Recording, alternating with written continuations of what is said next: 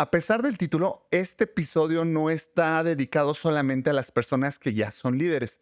También te puede ser útil para entender el contexto al que se enfrentan los directivos y, por supuesto, para ir planeando tu crecimiento si estás enfocada o enfocado a un cargo directivo en los próximos años o meses. El nuevo liderazgo es un tópico recurrente en medios y plataformas y también de profesionistas especializados en temas laborales pues han cambiado muchísimas cosas desde que la generación millennial comenzó a tomar estos puestos directivos. A la Genex nos tocó la transición entre el jefe y el líder, entre ser directivo equivalente a un capataz y estas nuevas formas de ejercer el liderazgo mucho más humanas, con metodologías y procesos que han ido apareciendo desde principios del siglo, hablando de publicidad al menos. En este episodio no me voy a enfocar tanto en la parte técnica, sino en los retos que enfrentamos los líderes de distintas generaciones en este mundo post-pandémico y de inteligencia artificial, donde todo parece ser igual a donde lo dejamos en el 2020, pero que en realidad ya es muy distinto, bastante distinto.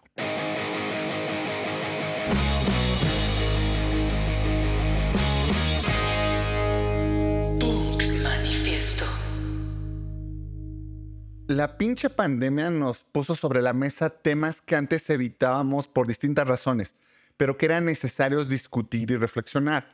Por ejemplo, la fatiga laboral o burnout, la salud mental, el quiet quitting o la renuncia silenciosa, el absurdo de medir a las personas por horas y no por objetivos, el acoso en todas sus formas, lo irracional de invertir tiempo de traslado para cumplir con un horario de hora fija de entrada y hora variable de salida, y entre otras cosas, y junto con esas cosas, el liderazgo necesario para esta década de la cual llevamos ya tres años avanzados. Sumando a los puntos anteriores y a otros que incluyen obviamente el outsourcing, la brecha salarial entre hombres y mujeres, la discriminación y el clasismo que hay en el medio, el rol del líder toma una nueva perspectiva que va mucho más allá de dirigir solamente al equipo. El líder en sí hoy tiene tres focos principales de responsabilidad. Por un lado está quienes le reportan, a quienes le reportan y una responsabilidad consigo misma o consigo mismo. Para quienes le reportan, el líder ya no es esa figura unidireccional que su palabra es la ley. Hoy el líder está a su servicio, siendo un facilitador que está enfocado a proporcionar las herramientas necesarias para que el equipo consiga sus objetivos. Nosotros como líderes estamos al servicio de las personas de nuestro equipo creando líderes y fomentando una cultura creativa, innovadora, colaborativa y obviamente saludable, muy lejos de las culturas tóxicas de los años anteriores. Este servicio tiene como fin cumplir las metas del equipo y no tiene que ver tanto con una actitud o con una forma de liderazgo específica, sino con el desarrollo del equipo con un fin común. Y también estamos al servicio de las personas a quienes reportamos. Cuidado aquí, no confundir estar al servicio con ser servicial. No se trata de ser una secretaria o un secretario del CEO al cual le vas a decir que sí a todo. Se trata de poner nuestra expertise en el área al servicio de la empresa y de dar resultados a nuestros propios líderes. Y finalmente está la responsabilidad con nosotras mismas o con nosotros mismos. Somos humanos y tenemos metas, objetivos y planes, pero también tenemos sentimientos. Somos personas y por eso somos responsables de cuidar nuestra estabilidad personal, de limitar los excesos de estrés y de mantener la salud mental en equilibrio. Resumiendo, el líder está al servicio de quienes le reportan, da resultados a quienes le reporta y no deja de desarrollarse como un profesionista cuidando su propia estabilidad y salud mental.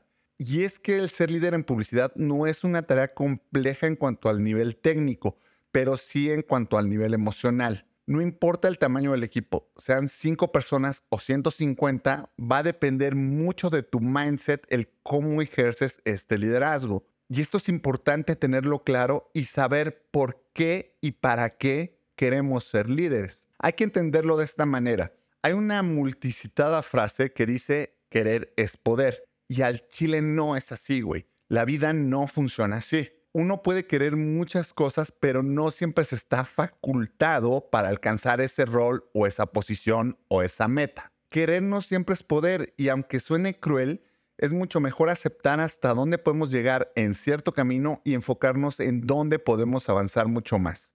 A lo largo del tiempo me he topado personas que tenían la experiencia laboral y las credenciales suficientes para ser directores creativos y pues nomás no pudieron, ya sea por falta de inteligencia emocional o por falta de empatía o la incapacidad de poder tomar decisiones, cosa que al final los tenía al límite y en problemas de estrés brutal que los llevaron obviamente a tener problemas físicos. Por más que quisieron, no pudieron. Y también está el otro lado, poder no siempre es querer. Esto lo aprendí el año pasado, cuando le propusimos un ascenso a un diseñador senior para una posición de liderazgo. Este güey tiene toda la experiencia, tiene todas las credenciales, tiene la credibilidad y aparte el apoyo de sus pares del equipo en general, pero pues no le interesó.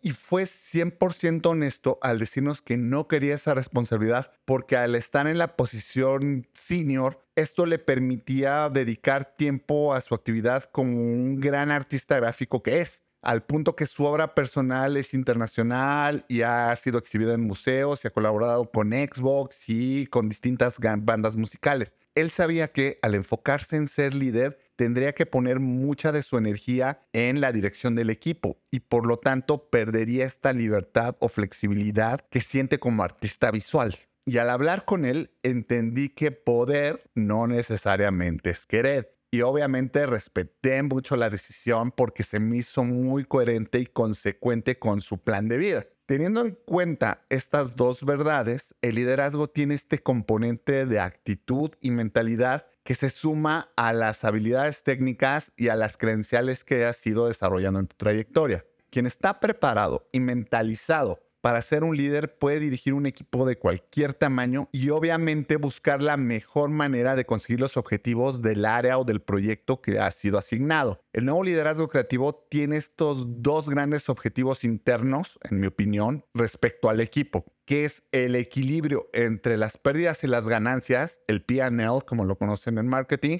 y el desarrollo saludable de una cultura creativa. ¿Cuál es la fórmula para conseguirlos? Ojalá la tuviera una vez más, en esto que hacemos no hay fórmulas exactas, pero en este caso hay algunos caminos y formas que han encontrado muchos autores del tema y que pueden aplicar de manera general en la búsqueda de este liderazgo exitoso. Y estos pasos o caminos son los siguientes. Compromiso e inspiración, o sea, mantener al equipo motivado y reconocer los logros individuales y colectivos del equipo.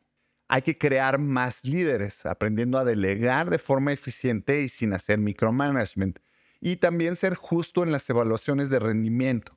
Hay que tener una planeación estratégica, o sea, llevar tu visión a la realidad teniendo un blueprint un plan, una dirección hacia la cual quieres llegar. Y planear a largo plazo, pero tomando decisiones en corto y mediano plazo para llegar a ese objetivo que está a la distancia dar coaching para mejorar habilidades y resultados y dar guía y soporte a cada persona del equipo en el área en la que se quiere desarrollar. Y como último punto, conciencia de uno mismo, reconocer tus límites y también aprender del error, abrazar al error, como vimos en un episodio anterior.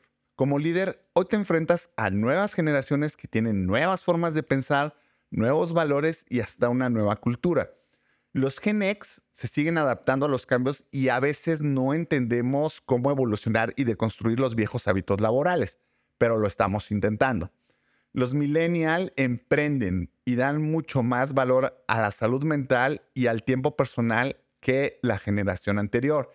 Y los Gen Z todavía valoran mucho más el tiempo y las experiencias que pueden ir viviendo más que las generaciones anteriores los Gen Z ya se están integrando como juniors, como semi-senior dentro del mercado laboral y hay que tomarlos ya en cuenta como un segmento que empieza a tener sus propias experiencias y cultura dentro de la organización. Y también te estás enfrentando a la inteligencia artificial, que si bien es una herramienta muy productiva, eficiente y maravillosa, también va a comenzar a impactar en el volumen de tu equipo, es decir, en el número de personas que están en tu equipo porque las empresas ya están empezando a apostar a reducir el personal sustituyéndolos con estas plataformas creativas. Y esto tiene sus pros y tiene sus contras.